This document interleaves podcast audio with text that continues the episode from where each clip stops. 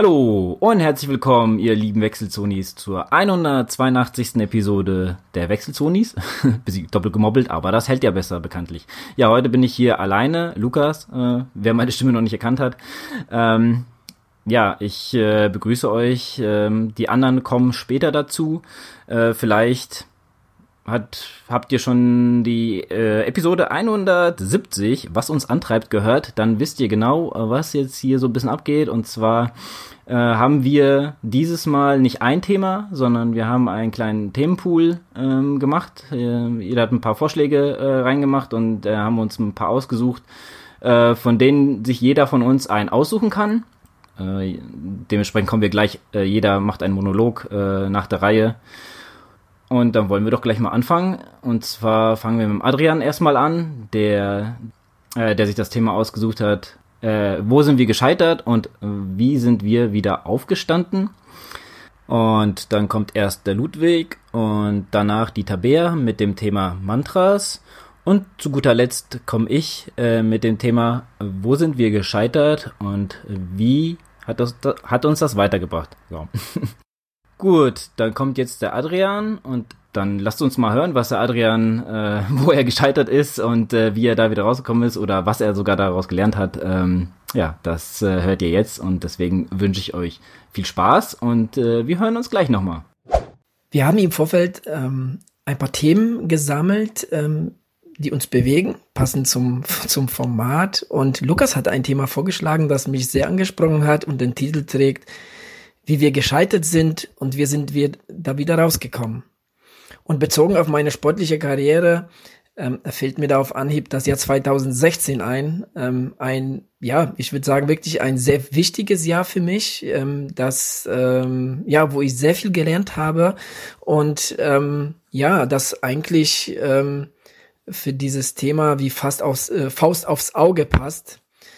Zwar habe ich mich ähm, in dem Frühjahr zwei, äh, 2016 für den Marathon in Rotterdam äh, vorbereitet, habe mir den vorgenommen, dort zu laufen, ähm, habe mir ein ähm, ja aus Zeitgründen einen äh, Plan mit einem äh, etwas anderen Ansatz ausgedacht, nämlich ich habe ähm, ja aus einer sieben Tage Woche quasi eine zehn Tage Woche gemacht, ähm, passte dam äh, zur damaligen Zeit sehr gut ins Leben ähm, hat aber auch Trainingssicht für mich da, war für mich sehr reizvoll. Ähm, ich fand es besser, alle zehn Tage einen langen Lauf zu machen und dazwischen die Einheiten etwas intensiver zu gestalten. Ähm, und ich muss sagen, das Training lief, lief sehr gut. Ne, ich habe mich äh, richtig gut vorbereitet gefühlt. Ähm, wir sind drei Tage ähm, vor dem Marathon nach Rotterdam angereist. Alles lief bestens. Ne, dann kam der Wettkampftag, es war der 10. April, es war sonnig, das Wetter war wirklich ähm, richtig gut ähm, zum Laufen, es war nicht zu warm, es war nicht kalt, war richtig gut, super Stimmung in Rotterdam. Ich hatte richtig Lust zum Laufen. Ja, dann ging es los. Ähm, die ersten zehn Kilometer waren in der Zielpace, aber irgendwie nicht so locker wie erhofft. So ging das bis zur Halbmarathonmarke, äh, äh, bis zu der Halbmarathonmarke, wo ich merkte, das ist doch ein ganz schöner Kampf hier heute. Ähm, aber andererseits gehört das natürlich ne, beim Marathon ähm, oder überhaupt beim Wettkämpfen auch dazu, ne, dass, dass man einfach so mit der Tagesform auch so ein bisschen sich auseinandersetzen muss. Aber es gelang mir irgendwie nicht, mich auf das Positive zu konzentrieren und irgendwie war es immer mehr ein Kampf man muss bei dem Marathon in Rotter Rotterdam zweimal über die Erasmusbrücke ähm, und beim Rückweg ist es der Kilometer 27. Und ich kann mich noch sehr gut erinnern, da dachte ich noch, Mann, was für eine Quälerei. Also, also da, da habe ich mich schon wirklich sehr gequält, obwohl es ein, ja im Endeffekt ein, ein kleiner Brückenhügel ist, aber das war schon wirklich irgendwie ein Kampf und ich habe mir gedacht, das kann doch nicht sein. Äh, es ist Kilometer 27, ich quäl mich hier so rum und die die Negativspirale, die würde da immer größer und und drei Kilometer später, also bei Kilometer 30, bin ich auf einmal von der Strecke raus, reiße mir die Stadtnummer vom äh, von meinem Laufshirt, gehe durch die Zuschauermenge durch, stehe da und denke mir, hä, was hast du denn jetzt eigentlich gemacht? Was war das denn? Es war wie Fan gesteuert. Ne, ich, ich, ich glaube, da haben auch irgendwie Zuschauer mit mir gesprochen, haben irgendwas gesagt. Ich habe es wirklich nicht nicht richtig realisiert. Ich habe mir noch gedacht, äh, ja, geh zurück auf die Strecke. Äh, aber irgendwie war ich so so perplex und und, und stand da und und bin dann im Endeffekt Richtung äh, Stadtziel, was von dem ähm, 30 äh, Kilometer Marke nicht weit weg war, habe meine Sachen geholt und bin wieder ins Hotel.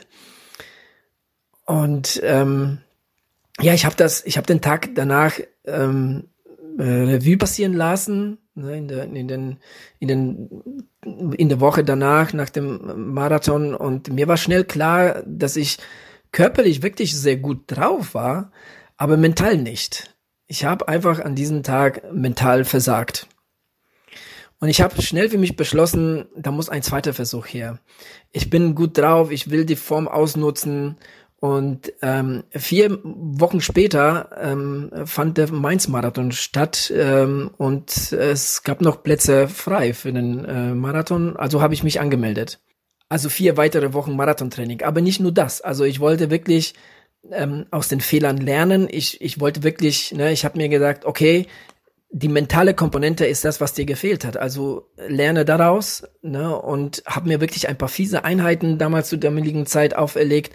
Habe auch versucht, so bisschen ähm, die mentale Seite äh, sonst ne, auch so bisschen mehr ins Training mit einbeziehen, aber ähm, auch so bisschen mit Visualisieren gearbeitet ähm, habe mir da schon ein bisschen darüber Gedanken gemacht ähm, und ähm, ja, so frei nach dem Motto, lerne aus den Fehlern.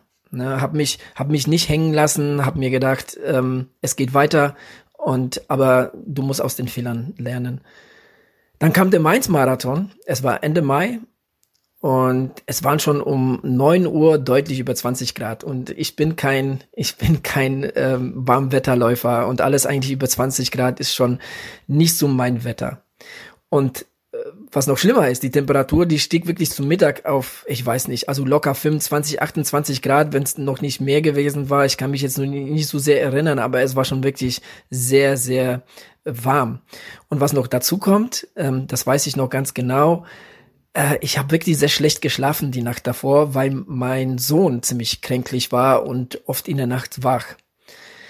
Ähm, ich habe bei dem Marathon ganz schnell gemerkt, dass es mir körperlich ganz schlecht geht. Ich habe, glaube ich, schon nach fünf Kilometern mehrere Becher Wasser über mich gekippt. Es, es, ich, also ich rank da nach Luft. Es ging mir vom Kreislauf her wirklich ganz schlecht. Und nach zwölf Kilometern war der Lauf für mich vorbei. Und ähm, ja, anders als in Rotterdam war das diesmal eine rein körperliche Geschichte, ne, verursacht durch den durch die Hitze, durch den Schlafmangel. Und das hat mir einfach zu sehr zugesetzt. Ja, also ich glaube, an dem Tag ging es vielen. Ich kann mich erinnern, da gab es einige DNFs, aber für mich war das wirklich ein Schlag ins Gesicht. Das war das zweite DNF innerhalb von vier Wochen. Und ich kann mich wirklich gut noch daran erinnern, es war eine sehr lange Fahrt von Mainz nach Hause. Also ich habe mich, ich war so verärgert. Ich habe mich, ich habe wirklich ähm, ähm, mich wirklich mega geärgert, ähm, wie das alles ähm, wieder verlaufen ist und konnte es eigentlich nicht fassen. Und auch der restliche Sonntag war war ziemlich gelaufen. Aber den Montag habe ich mir noch frei vom Training genommen habe aber den Tag aber auch genutzt, um mir darüber Gedanken zu machen, wie ich das restliche Jahr gestalte. Na, also bis zu dem Zeitpunkt verliere ich alles andere als als äh, als gut, zumindest von dem Wettkampf hier. Vom rein vom Training hier verlief das ähm, wirklich ähm, gut, aber die Wettkämpfe dann halt ne, umso weniger. Für mich war klar, lass dich nicht hängen, Mund abputzen, weitermachen. Ende September fand in dem Jahr 2016 zum ersten Mal der Schottener Vulkantrail Marathon äh, statt und es stand für mich schon ähm, ja schon früh im Jahr fest, dass das das ist das zweite Highlight in dem Jahr. Aber erstmal wollte ich ne, so ein bisschen Kopf frei kriegen. Erstmal wollte ich ein bisschen was anderes machen und bin weg von reinen Straßenläufen und bin wirklich ins Gelände gegangen. Ich bin viel Mountainbike gefahren, bin viel äh, in Trails gelaufen, vor allem im Taunus, am Feldberg, am Altkönig, Winterstein. Ähm, hab da einfach nach Lust und Laune trainiert, ohne Trainingplan und hab richtig, wirklich Spaß bei der Geschichte gehabt. Und in der Zeit habe ich von dem Berglauf am Feldberg erfahren, ähm, der damals von den Jungs und Mädels vom Rud Race veranstaltet wurde. Leider gibt es dieses Rennen nicht mehr. Ähm, es war damals ein Bergzeitfahren und ähm, die haben auch in diesem Jahr einen Berglauf ähm, für Läufer angeboten. Ähm, und ich dachte mir, hey, perfekt, ne? ich trainiere momentan ähm, auf Trails, ich laufe viele Höhenmeter und ich laufe auch in dem Gebiet, wo der Wettkampf angeboten wird, also kenne ich auch die Strecke. Und es war mittlerweile der 28. August. Ähm, das war der Wettkampftag des Berglaufs am Feldberg und ähm, ich kann klar, ganz klar sagen, es war deutlich wärmer als in Mainz bei dem Marathon. Und der Lukas wird sich vielleicht auch erinnern, ähm, der war nämlich auch dabei, ähm, hat mich begleitet bei dem Rennen und ähm, es war wirklich ein heißer Tag. Ähm, der Berg Berglauf betrug damals zwölf Kilometer. Es ging vom Oberursel am Touristik-Informationszentrum. Wird vielleicht den einen oder anderen von euch bekannt sein. Viele Biker und Läufer ähm, starten ihre Touren dort und auch der Start des Berglaufs äh, fand dort statt. Ähm, ja, also die Niederlagen aus dem Frühjahr habe ich wirklich sehr gut verarbeitet und ähm, keine Sekunde irgendwie daran gedacht. Ne? Und das Rennen, das Rennen war wirklich sehr hart. Also da kann ich mich dran erinnern. Der erste der, und der spätere Sieger, ähm, der war ganz früh weg. Ähm, den hat man ganz früh ähm, oder äh, ganz schnell nicht mehr gesehen. Aber danach gab es so ein Grüppchen von vier, fünf Läufern, ich weiß nicht genau. Ähm, und wir haben uns wirklich ein krasses Battle dort äh, geliefert. Ne? Und ähm, wir waren wirklich immer sehr ziemlich eng beieinander. Ähm, und es ging wirklich so hin und her. Man hatte der eine den anderen überholt. Und ähm, so ging das eigentlich ähm, die ganze Zeit. Und ich kann mich noch erinnern, ähm, und das Foto gibt es ja noch auf Strava. Ähm, der Lukas hat dort ein, nämlich ein Foto gemacht. Äh, das war kurz vor dem Ziel ähm, wo ich wirklich auf der letzten Rille und da sieht mir äh, man mir auch im Gesicht, ich versuche da den Läufer hinter mir so auf Abstand zu halten, was mir auch im Endeffekt auch gelang und komme da wirklich überglücklich ins Ziel mit für mich wirklich eine sehr äh, zufriedenstellenden Platzierung ähm, ich war wirklich sehr, sehr zufrieden mit dem, mit dem Rennverlauf und wie ich mit dem Rennen umgegangen bin, wie ich, ähm, ja, wie ich dem Wetter getrotzt habe, ne, trotz dessen, dass ich jetzt ähm, ne, nicht allzu gut mit dem Wetter klarkomme. Das war wirklich, ähm, wirklich ein sehr, sehr gutes Rennen für mich.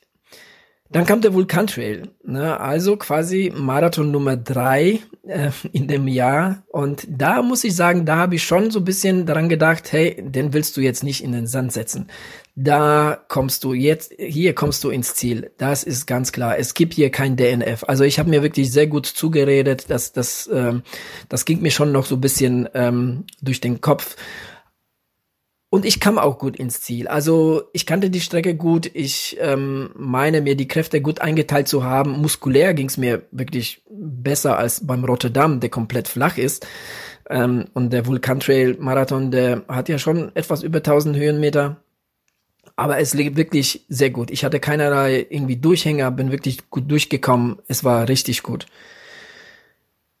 Zu Saisonende bin ich noch beim Frankfurter äh, Marathon in der Staffel gestartet ähm, als ähm, erster. Ähm, die, das waren knapp 14 Kilometer, meine ich nicht zu erinnern. Und da habe ich mir auch gedacht, hey, hier willst du noch mal ein kleines Ausrufezeichen setzen zu Ende der Saison. Ne, hier will ich noch mal die Saison gut abschließen und ähm, habe mich ähm, tatsächlich dann wieder so ein bisschen auf die Straße verlegt ähm, mit den Läufen, habe äh, wieder einige Intervallläufe, ähm, Tempoläufe mit ins Training genommen. Und auch der Lauf ähm, war wirklich gut. Ne? 13 Kilometer, ähm, ich glaube, es waren irgendwie im Schnitt irgendwas um die 410, 415, ich weiß es nicht hundertprozentig, aber wirklich für mich sehr zufriedenstellend. Ähm, auch nicht ganz einfach. Ähm, ich meine auch, dass wir im Podcast mal darüber gesprochen haben, ähm, in, in einer Episode, dass äh, dass da so ein bisschen Probleme gab mit äh, mit den mit den ähm, Läufern ähm, irgendwie mit den Marathonläufern, ne, wo die Staffelläufer da jetzt irgendwie von hinten aufkommen. Ähm, man musste da so ein bisschen Slalom laufen, ähm, aber ich war wirklich sehr zufrieden damit. Die Zeit wäre bestimmt etwas schneller gewesen auf dem reinen ne, Lauf, ähm, aber so bin ich wirklich ähm, super gut durchgekommen ähm, und es war wirklich ein ein würdiger Abschluss eines wirklich eines, äh, ja, wie soll ich sagen, eines Jahres, der schrecklich schön war, sozusagen, der wirklich schrecklich angefangen hat, aber wirklich sehr, sehr gut in der zweiten Hälfte zu Ende gegangen ist. Ja, was ist die Moral aus der Geschichte? Ähm, ja, wie der Lukas schon gefragt hat, wo sind wir gescheitert? Wie sind wir da wieder rausgekommen? Ähm, gescheitert bin ich ganz klar am Anfang des Jahres ähm, ein paar Mal, habe mich aber nicht hängen lassen ich habe immer und immer habe mir gedacht, du machst weiter, du machst weiter. Ich habe mich, ich, es ist, sind schon vier Jahre her, aber ich kann mich wirklich daran erinnern, dass ich zu keiner Zeit an mir gezweifelt habe, dass ich zu keiner Zeit ähm, mir gedacht habe, Scheiß drauf, ich mache jetzt nichts mehr, ich ich äh, habe keinen Bock aufs Training, nichts dergleichen. Ich habe immer weitergemacht. Ich habe immer versucht, meine aus meinen Fehlern zu lernen. Ich habe immer ähm, mein Training reflektiert, die Wettkämpfe reflektiert und es hat sich zum Ende der, der Saison ausbezahlt. Ähm, abschließend kann ich sagen, es war ein gutes Jahr, aus dem ich sehr, sehr viel gelernt habe. Ja, und damit zum nächsten. Ja, ich möchte mich heute ein bisschen mit dem Thema Mantra beschäftigen. Nutze ich Mantras? Was bringen Mantras? Wie helfen sie mir und welche Mantras sind es dann eigentlich? Und der Begriff Mantra, der kommt ja aus dem Sanskrit und bedeutet Spruch, Lied, Hymne und äh, bezeichnet ein Wort oder eine Silbe oder eine Phrase, die man sich immer wieder wiederholt, die man sprechen kann, die man auch singen kann, die man aber auch einfach nur denken kann. Und ähm, ja, wenn ich über Mantras nachdenke oder darüber, ob ich sie verwende, dann bringt mich das erstmal zum Thema Kommunikation mit sich selbst. So eine Art Selbstgespräche. Und das ist ja ein Thema, über das wir immer wieder mal sprechen, über das wir auch immer wieder selbst nachdenken. Was bedeutet es denn, mit sich selbst in Kommunikation zu treten? In sich hineinzuhören zum Beispiel gehört dazu. Zu fragen, wie geht's mir gerade? Tut mir etwas weh? Belastet mich etwas? Wie fühle ich mich gerade? Bin ich müde? Habe ich irgendwelche Sorgen, Gedanken, mit denen ich nicht klarkomme? Oder geht es mir im Moment einfach auch gut? Bin ich zufrieden? Womit bin ich zufrieden? Was tut mir gut? Bin ich vielleicht auch dankbar dafür, dass es mir gut geht? Und das ist, glaube ich, die Vorstufe zum Mantra. Einfach mit sich selbst ständig im Austausch zu sein. Und dazu gehört auch etwas, was wir auch schon öfter besprochen haben, nämlich die Tatsache, dass es wichtig ist, im Moment zu sein. Keine Angst zu haben vor der Zukunft, nicht zu sehr darüber nachzudenken, welche Fehler man vielleicht in der Vergangenheit gemacht hat, nicht zu sehr darüber nachzudenken, welche Herausforderungen oder welche dunklen Momente in Zukunft kommen könnten, in unmittelbarer Zukunft, in weiterer Zukunft. Und ähm, ja, das ist auch so eine Sache, einfach zu wissen, man ist im Jetzt und äh, einfach auch bewusst im Jetzt zu sein und immer wieder zu gucken, wie geht's mir im Moment eigentlich? Naja, und dann hat man natürlich Momente, in denen es einem nicht so gut geht. Ob das jetzt in einem Wettbewerb, in einem Rennen ist, oder ob das im Training ist, oder ob das eben in einer ganz anderen Lebenssituation ist. Beruflich, privat? Fühlt man sich gerade schlecht? Oder hat man vielleicht irgendwas vor sich, wo man nicht genau weiß, wie man damit klarkommt? Oder ist man gerade in einer Situation, die einen wahnsinnig belastet? Als Beispiel nehme ich jetzt vielleicht trotzdem mal ein Rennen, ein Wettbewerb, wo man vielleicht gerade auch diese dunklen Täler durchschreiten muss. Und ähm, da hatte ich ja schon so einige Momente. Der klassische Marathon, wo es einem echt richtig schlecht gehen kann, wo man auch physische Schmerzen haben kann, wo man aber auch eine extreme mentale Belastung hat, wenn man weiß, dass es einem im Moment richtig dreckig geht und man doch noch so viele Kilometer vor sich hat. Oder eben der 24-Stunden-Lauf, der noch gar nicht so lange her ist bei mir, wo ich ja auch durch viele Täler gehen musste. Wo ich nicht mehr wusste, kann ich noch oder kann ich nicht mehr. Wo ich ja ans Aufgeben immer wieder gedacht habe aber dann trotzdem weitergelaufen bin. Und ich habe in solchen Situationen, wie gesagt, beim Sport, aber auch in ganz vielen anderen Lebenssituationen. Ein Mantra, das mir vor einigen Jahren mal begegnet ist, und ich weiß gar nicht mehr, wo genau das war, das mir aber irgendwie ja hängen geblieben ist und das für mich sehr, sehr gut funktioniert und das ich wirklich sehr, sehr oft nutze.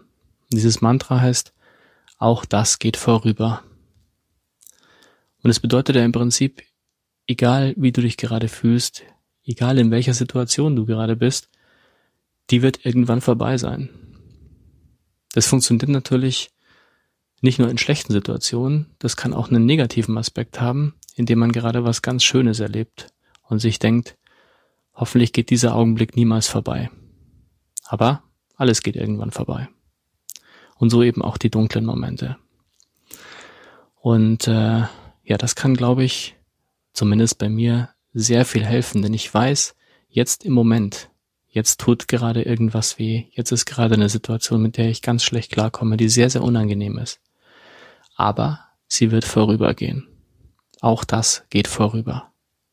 Wenn ich eine große Aufgabe habe, von der ich nicht weiß, ob ich damit klarkommen werde, wenn ich Schmerzen habe, wenn ich eine psychische Belastung habe oder wenn ich in einer Situation gerade bin, wo ich mir denke, ich wäre jetzt gern woanders, wenn ich gerade in einem Lauf bin, in einem Training bin und ich weiß, ich habe noch einen weiten Weg vor mir, dann weiß ich aber, irgendwann wird auch das vorbei sein. Auch das geht vorüber. Und für mich ist immer wichtig, dass Momente immer irgendeine Bedeutung haben. Ich weiß, auch sie werden vorübergehen, aber ich weiß auch, dass vielleicht irgendwie auch alles einen Grund hat. Oder dass ich mir immer sagen kann, das mag vielleicht jetzt eine ganz furchtbare Situation sein, aber wer weiß, wofür es gut ist. Und das ist vielleicht auch so eine Art Mantra für mich. Wer weiß, wofür es gut ist. Aus jeder Situation, die mir passiert, kann ich irgendwas lernen. Aus irgendeiner Situation, die mir passiert, kann ich irgendetwas mitnehmen.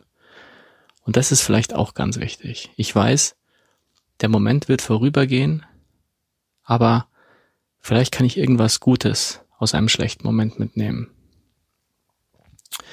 Und deswegen ist für mich ein Mantra eigentlich sowas wie die hohe Kunst des Selbstgesprächs. Weil so ein Mantra immer auch mit ja so einer Art hundertprozentigem Vertrauen in die eigene Stärke zu tun hat. Ich muss an das glauben, was ich mir gerade sage. Ich muss wissen, das, was ich mir gerade sage, ist nicht nur einfach dahingesagt, sondern da ist Wahrheit dahinter. Eine für mich persönliche Wahrheit. Und äh, ja, deswegen ist es immer so ein bisschen auch eine Frage des im Reinen mit sich Seins wenn ich ein Mantra habe, von dem ich weiß, dass es mir hilft, und wenn ich weiß, dass ich gerade ja wieder in dieser Kommunikation mit mir bin, und ich weiß, dass was ich mir gerade sage, ist für mich wahr und hilft mir, hilft mir auch in Zukunft, dann ist es sowas wie, ich bin im Reinen mit mir. Ich kann mir selbst glauben und ich weiß, dass es mir trotz der schlechten Situation, in der ich gerade bin, irgendwann auch wieder gut gehen wird. Und wenn man mit sich im Reinen ist, dann ist man nicht in einer Krisensituation. Das heißt also, dass mit sich im Reinen sein ist sowas wie das Urverständnis einer überwundenen persönlichen Krise. Und dafür können Mantras sehr, sehr hilfreich sein. Und vielleicht findet man nicht gleich ein Mantra für sich. Vielleicht weiß man auch oft gar nicht, was ein Mantra ist. Und das ist auch gar nicht wichtig. Man muss sich nicht einen bestimmten Satz ungefähr 200 Mal in einer Situation vorsagen. Man muss nicht eine bestimmte Phrase haben, die man in bestimmten Situationen anwendet und dann auch nur vielleicht dahin sagt oder dahin denkt. Ich glaube, oftmals ist das einfach auch ein Gefühl. Ein Gefühl des Selbstbewusstseins, ein Gefühl des Glaubens an die eigene Stärke. Und das ist auch, was Mantra bedeutet für mich.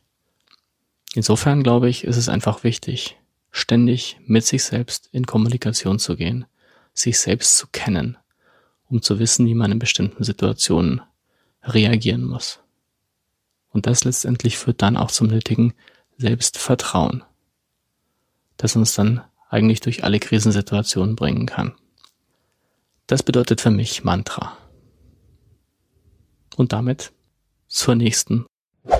Hallo, liebe Wechselzonis. Ich sitze hier gerade bei meinem Kaffee, ich war gerade laufen und ja, habe so ein bisschen darüber nachgedacht, was ich jetzt in dieser Solo-Episode in meinem kleinen Monolog erzählen möchte. Ich habe es mir bis zuletzt recht offen gehalten und war von Anfang an von dem Thema Mantras sehr angetan und irgendwie ist mir aber nicht so wirklich viel eingefallen. So, was habe ich eigentlich für Mantras beim Laufen? Es kam irgendwie nicht so, es kam nicht so. Kam nichts, wo ich mir dachte, das will ich auf jeden Fall weitergeben, da hat jetzt irgendwie jemand was von. Was ich aber glaube, wovon einige von euch was haben könnten, ähm, oder was bei mir gerade auf jeden Fall so ein Herzensthema ist, sind so gewisse Mantras in meinem Alltag. Ja, also Dinge, die ich mir immer wieder versuche zu sagen, die ich immer wieder wiederhole, weil ähm, ich glaube, was rausgekommen ist, ist, dass ich ja doch ein recht impulsiver Mensch bin und ähm, ziemlich häufig äh, auch wütend werde über Dinge. Ne? Also gerade so Ungerechtigkeiten und wenn ich so merke, Leute sind in sich irgendwie überhaupt nicht stimmig oder wenn ich merke, mir gegenüber ist man nicht fair, dann reagiere ich da häufig einfach mit Wut drauf. Ne? Es gibt andere, die da bestimmt sehr traurig werden oder die sich zurückziehen. Und mein Ventil ist da häufig Wut. Da kann man jetzt einen kleinen Diskurs ins Laufen machen. Äh, das sind tatsächlich die Läufe, die am besten funktionieren für mich und wo ich auch richtig, richtig einen ablassen kann, wo ich gute Zeiten laufen kann, ja, wenn ich mit Wut im Bauch laufe. Das sind eigentlich meine Sahnestücke. Ja, also da bin ich schon echt sehr, sehr gute Zeit mitgelaufen. Von daher, und das finde ich eben auch, sollte man niemals irgendwie eine Emotion so als gut oder schlecht bezeichnen, aber gerade ja, wer auch gerne mal wütend ist, der weiß, dass das nicht die Emotion ist, die man so immer präsent haben möchte. Und ähm, ja, habe ich einfach jetzt so zwei Dinge, die ich einfach versuche ähm, zu beherzigen ja, so seit, weiß ich gar nicht, es hat sich einfach so rauskristallisiert. Und ähm, zum, zum Thema, ja, was mich, was mich immer so ein bisschen fuchsig macht, ist, wenn ich eben mitbekomme, dass Leute dir irgendwas erzählen und dann du aber so merkst, die sind da komplett im Widerspruch. Ja? Also sie erzählen das eine, machen aber was komplett anderes. Und das ist so eine Sache, was mir immer wieder ähm, widerfährt und ich immer wieder mitbekomme. Und ich habe da wirklich einen richtig, richtig guten Spruch gehört und das ist das, was ich mir in diesen Situationen, wenn ich so merke, irgendwie es kribbelt mir unter den Fingern, so warum, warum sind die nicht, nicht authentisch, ja, warum können die das gerade gar nicht so leben, wenn sie es doch immer so ähm, erzählen, dass man jetzt in der Situation so oder so reagieren sollte. Und zwar ist der ähm, We teach what we have to learn. Also wir lehren das, was wir selbst lernen müssen. Und das finde ich so unglaublich kraftvoll, diesen Satz, weil er einfach viele Dinge entspannt. Ja, also erstens ist es ja überhaupt nicht meine Aufgabe, andere Leute zu beurteilen, was sie machen, was sie, äh, wie sie sich verhalten, was sie nach außen präsentieren. Das, das, das ist nicht in meinem Ermessensspielraum, da irgendwie mein Urteil drüber zu fällen. Und das ist meine Energie auch nicht wert.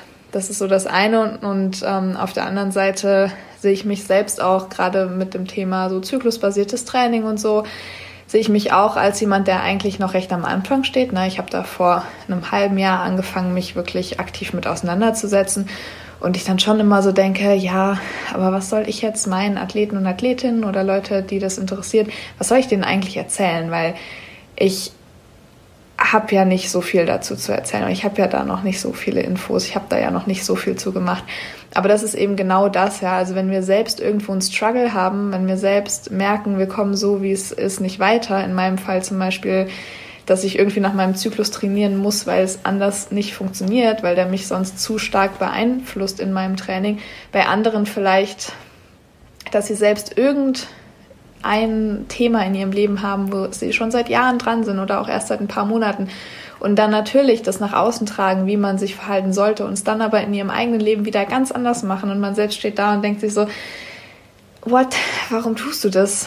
das ist eben genau das, ja. Also die Dinge, die wir selber lernen sollen, die machen uns natürlich auch aus, auf diesem äh, Gebiet zum Experten. Und dadurch können wir vielen, vielen Menschen helfen, die noch zwei, drei Schritte hinter uns sind. Und deswegen finde ich das super wichtig und super powerful, diesen Satz, we teach what we have to learn.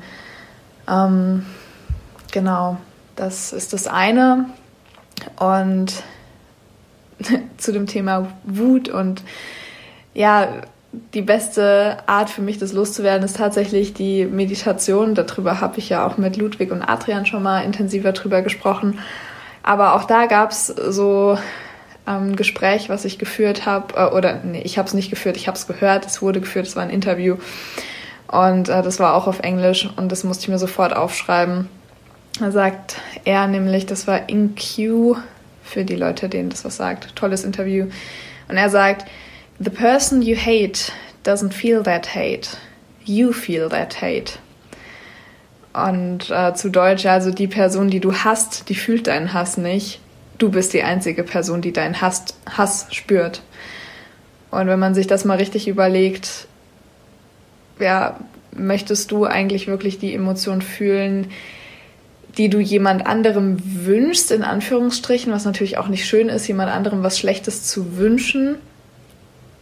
Ja, du, also du tust dir eigentlich nur selber weh, wenn du einem anderen Menschen nicht vergibst, weil der andere Mensch wird das in den meisten Fällen nicht mitkriegen, dass du eigentlich noch voll den Hass auf diese Person hast.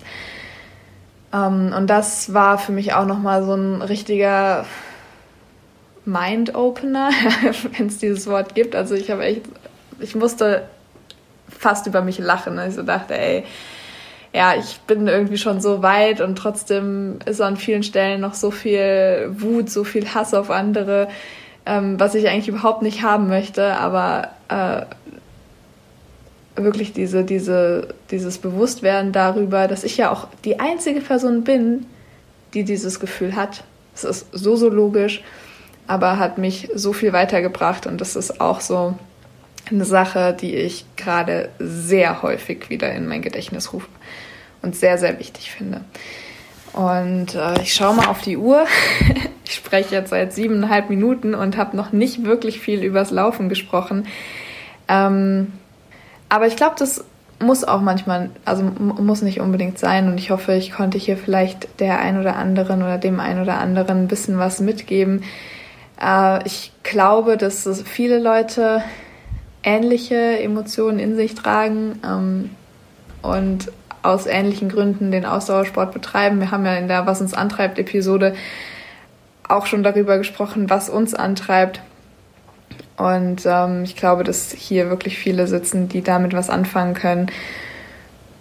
Und in diesem Sinne, ähm, frohes Weiterlaufen. Und äh, ich weiß ja, dass die Episode sonst auch noch wirklich sehr viel um den Sport geht. Also mal eine kleine Randnotiz von mir.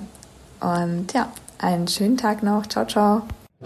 Hallo, liebe Wechselzonis. Ich begrüße euch zu meinem Part. Ähm, wie ihr auch schon wahrscheinlich zuvor gehört habt, haben wir uns äh, jeweils Themen ausgesucht. Ja, und ich habe mir das Thema, äh, guck mal, ich habe es selber vorgeschlagen, aber ich finde es auch ein interessantes Thema. Ähm, und zwar habe ich mir genommen, äh, wo sind wir gescheitert und wie sind wir da rausgekommen, beziehungsweise äh, wie hat es uns weitergebracht. Äh, da habe ich vielleicht eine ganz gute Geschichte, finde ich zumindest für, für mich selber, ähm, die mich auch sehr weitergebracht hat. Aber fangen wir mal vorne an und zwar ging's äh, war es 2018, Anfang 2018 im April hatte ich den Rotterdam-Marathon erfolgreich hinter mich gebracht. Ich habe auch nochmal die Zeit rausgesucht. Das war drei, zwölf, äh, drei Stunden zwölf, 27 Minuten. Und da wollte ich den Next Step machen im, äh, ja, im Herbst. Und da hatte ich mir den Essen-Marathon äh, ausgesucht.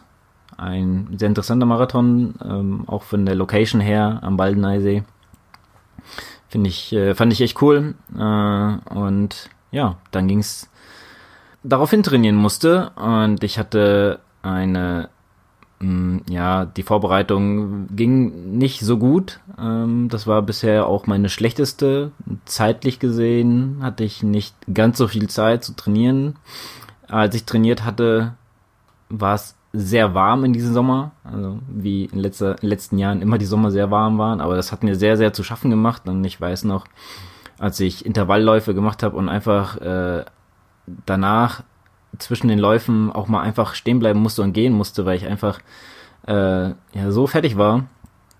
Das ähm, ist mir noch sehr gut in Erinnerung geblieben, dass diese Vorbereitung und ich glaube, ich kann mich leider nicht mehr genau erinnern, aber ich glaube, ähm, im August haben wir angefangen zu trainieren. Damals äh, hatte Adrian mich trainiert, wie auch die Jahre zuvor. ähm, auf jeden Fall äh, war diese Vorbereitung, glaube ich, wusste ich vor dem Lauf einfach die bisher schwierigste und auch äh, unzufriedenstellendste für mich. Denn ich meine, ich wäre nochmal krank gewesen mittendrin. Davor war auch nochmal, glaube ich, ähm, ich glaube, das war sogar kurz vor, ich bin mir nicht sicher, ob ich nochmal kurz krank gewesen war oder immer noch so leicht. Äh, ich meine, ich hätte auch den letzten langen Lauf, habe ich ähm, dann ja nicht mehr bestreiten können. Ja, nichtsdestotrotz ging es dann in den ähm, Essener Marathon. Da bin ich einen Tag vorher angereist, bin ich zum, zum Matt, der mich äh, äh aufgenommen hat. Auch nochmal Dank, Dank von meiner Seite aus. Ähm, Im Vorfeld war auch noch der äh, Hawaii-Triathlon. Vielleicht auch von meiner Seite nicht so clever gewesen, sich äh, das Ding so weit anzugucken, dass zumindest äh, recht sicher war, dass äh, der Sieger Patrick Lange hieß. äh, bin dann ins Bett gegangen. Also auch da vom Schlaf her nicht so optimal und ich meine, ich bin mir nicht mehr sicher, aber ich hatte glaube ich Spätschicht, was natürlich dann auch sehr kontraproduktiv ist. Ähm, ja, die mit dem Schichtsystem an sich ähm, ist immer ein bisschen schwierig. Muss man halt auch gucken. Ähm, Nachtschicht ist etwas, was mir eher ja, mehr liegt, sag ich mal, komischerweise. Zumindest derzeit. Ähm, mittlerweile, wenn ich ähm, ja, trainiere, ist es alles ein bisschen, äh, bisschen anders mittlerweile. Die Nachtschichten haben mich jetzt, wo ich trainiert habe, ähm, doch eher mehr geschlaucht als äh, andere Schichten. Aber damals war, weiß ich noch, die Spätschicht eigentlich die äh, Schicht, von der ich immer am meisten Sorge hatte, zumindest vom Tra Trainingsstandpunkt aus gesehen, denn das habe ich ähm, nicht so gut verkraftet, weil die ich die Umfänge nicht so trainieren konnte, zumindest zum Ende hin der, äh, der Trainingszeit, weil ich einfach nicht so viel Zeit hatte. Man steht auf, man hat mal ein paar Stündchen und dann ist man ähm, mittags schon wieder in der Arbeit und kommt erst so spät heim, dass man da auch nichts mehr machen kann. Ja, und ähm, dann fing's an, der Essener Marathon. Ähm, da will ich ehrlich gesagt jetzt gar nicht so weit drauf eingehen, denn wir hatten dazu eine Episode gehabt. Und zwar ich kann es euch ja gleich sagen. Einen Moment. Ja, die Episode war die Nummer 81, Essen Marathon und Hawaii Recap. Äh, könnt ihr gerne nochmal meine Schilderung des Laufes, äh, des damals frischen Laufes, muss man dazu sagen, äh, nochmal euch anhören, äh, wer, wer das äh, möchte. Mal gucken, wie es mir da ergangen ist. Ich will aber einen kurzen, äh, ja, kurzen äh, Ausblick, sage ich jetzt einfach mal, ähm, äh, geben, wie es für mich damals gelaufen ist, denn dieser Lauf ist mir äh, sehr gut in Erinnerung geblieben, denn nach jeweils erfolgreichen vergangenen Jahren in Frankfurt, in Köln, nochmal Köln, äh, dann Rotterdam, wo ich mich von einer Zeit von 3,30 auf 3,12 gesteigert habe, war das der Lauf, wo es sehr schwierig ging. Es war in, am Baldeneysee läuft man zwei Runden und ähm, ja, die erste Runde ging eigentlich sehr gut. Also ich war auch eigentlich gut in der Zeit. Ähm, muss, hier muss man vielleicht nochmal sagen, ich wollte mir eine Zeit von, ja, ich wollte eigentlich mal eine Zeit von 3.12 wollte ich verbessern. Ich wollte gerne so in die, ähm, ja, zwischen 3 und 3.10, also ich wollte jetzt nicht unter 3 kommen, aber so 3.05 3,10 müsste ich sagen, weil das war, glaube ich, so, ich hätte so 3,08 hatte ich eigentlich ganz gern eingepeilt. 3,06 wäre ein Traum gewesen. Aber es sollte anders kommen. Ich ähm, bin gut gestartet, hatte ein sehr gutes Gefühl, aber dann ging es auf die zweite Runde und man, wenn man quasi auf der anderen Seite vom Start ist, äh, Baldeneysee. Ähm, dann fingen gleich, leichte Knieschmerzen an. Ich hatte ähm, die Kraft irgendwie nicht mehr so ähm, weiter, ähm, ja, mich zu pushen, das Tempo zu halten. Und ähm, ich dachte, wenn ich jetzt einfach mal kurz gehe, vielleicht das Knie ein bisschen ähm, entlaste, dass ich, äh, dass es dann wieder geht. Ähm, kennt der eine oder die andere auch ein bisschen, wenn man so leichte Beschwerden hat, dass es dann, wenn man mal ganz kurz ähm, ja die die Belastung rausnimmt, dass es sich dann wieder regelt. Ähm, ich bin dann wieder angelaufen und ähm, ja, dann gab es eine kleine Brücke, wo man dann über die äh, über den Baldeneysee laufen muss. Ähm, da musste ich wieder hoch, so, so, so eine Spirale, kann man sich das vorstellen. Da musste ich wieder hochgehen. Ähm, ja, es war alles nicht so optimal. Ähm, ja, in der zweiten Runde ähm, ist das halt so, dass man diese lange Landstraße oder Kraftfahrtstraße, ich bin, bin mir nicht mehr genau sicher, was es genau ist, ähm, die man dann lang geht, ähm, beziehungsweise lang läuft äh, und dann wendet man und läuft wieder zurück. Die musste man in der zweiten Runde nicht mehr laufen, was für mich ein Segen war. Nichtsdestotrotz äh, trotz waren meine Knieschmerzen, äh, beziehungsweise waren's, ich, war, war, ich erinnere mich gerade, es war gar kein Knieschmerzen, ich hatte Oberschenkelprobleme, genau.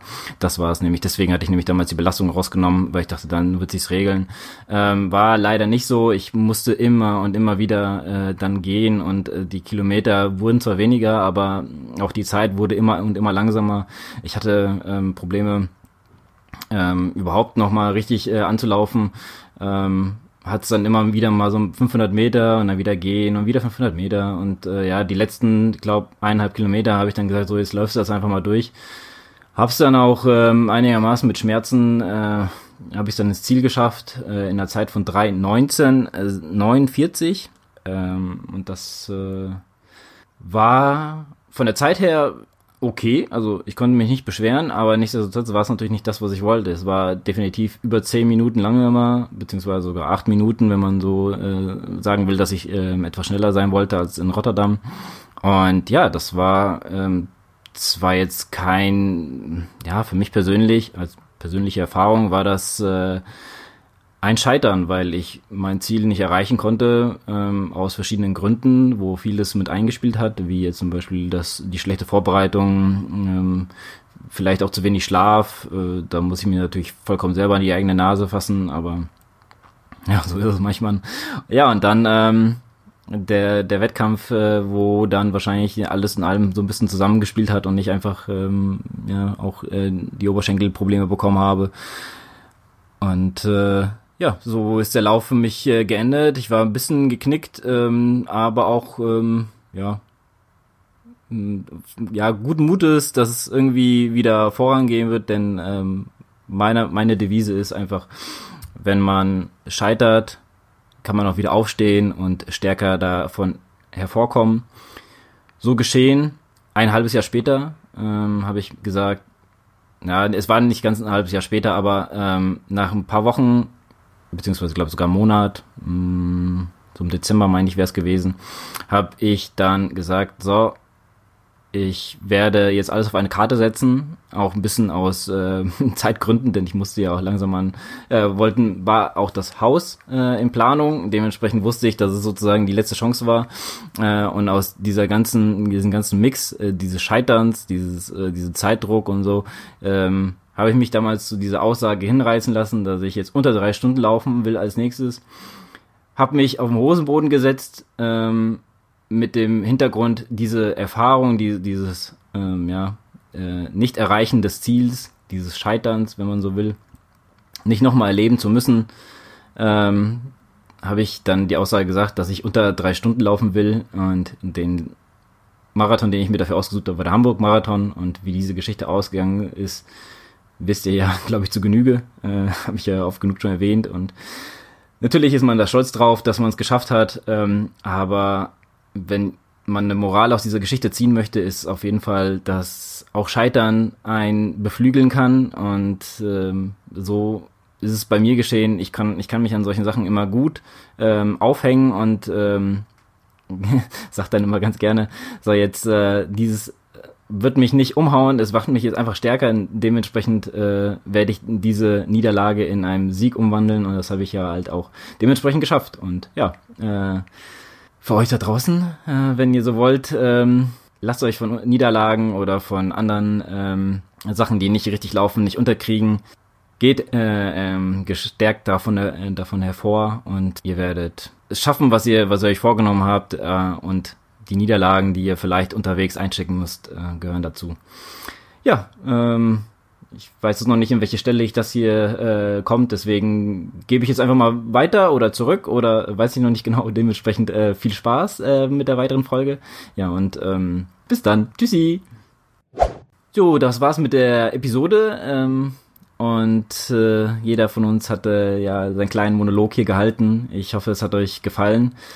Ähm, falls ihr noch Themen habt, die wir gerne hier besprechen sollten, ähm, gerne her damit, äh, so monologartig. Ähm, ist eigentlich ganz, ganz cooles Format, wie wir finden. Äh, könnt ihr auch gerne mal ein kleines Feedback geben, wie euch das gefällt, wie wir das hier so handhaben.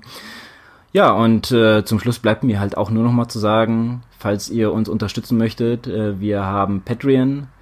Wenn ihr uns anderweitig unterstützen wollt, dann könnt ihr gerne mal eine ja, Bewertung bei äh, Apple Podcasts abgeben äh, oder einfach nur fünf Sterne geben. Das wird uns auch sehr helfen, auch mal wieder ein bisschen in den Charts zu landen. Oder äh, wenn ihr mehr von uns haben wollt, äh, wir haben eine Facebook-Gruppe, die die Tabea verwaltet. Ähm, und da wird auch immer äh, fleißig über die äh, Episoden diskutiert. Dann haben wir noch Instagram. Äh, da ist der Ludwig äh, sehr aktiv ähm, und ähm, wir füttern ihn auch ein bisschen mit Bildern. Ja, und äh, dann haben wir noch YouTube, wo ihr uns äh, auch mal sehen könnt und auch mal so ein bisschen äh, verfolgen könnt, was wir so treiben. Äh, ich hoffe, ich habe jetzt alles gesagt. Wenn nicht, dann schaut auch noch mal in die Show Notes äh, und vergisst mir die Strava-Gruppe nicht. Da könnt ihr natürlich auch noch äh, rein. Ähm, genau. Ansonsten folgt uns, schaut in die Show Notes, wenn euch, äh, wenn ihr wissen wollt, was wir noch so alles haben. Und damit beende ich jetzt hier die Episode. Äh, wie gesagt, ich hoffe, ihr hattet viel Spaß und wünsche euch noch einen schönen Tag und schön weiterlaufen. Bis dann. Tschüssi.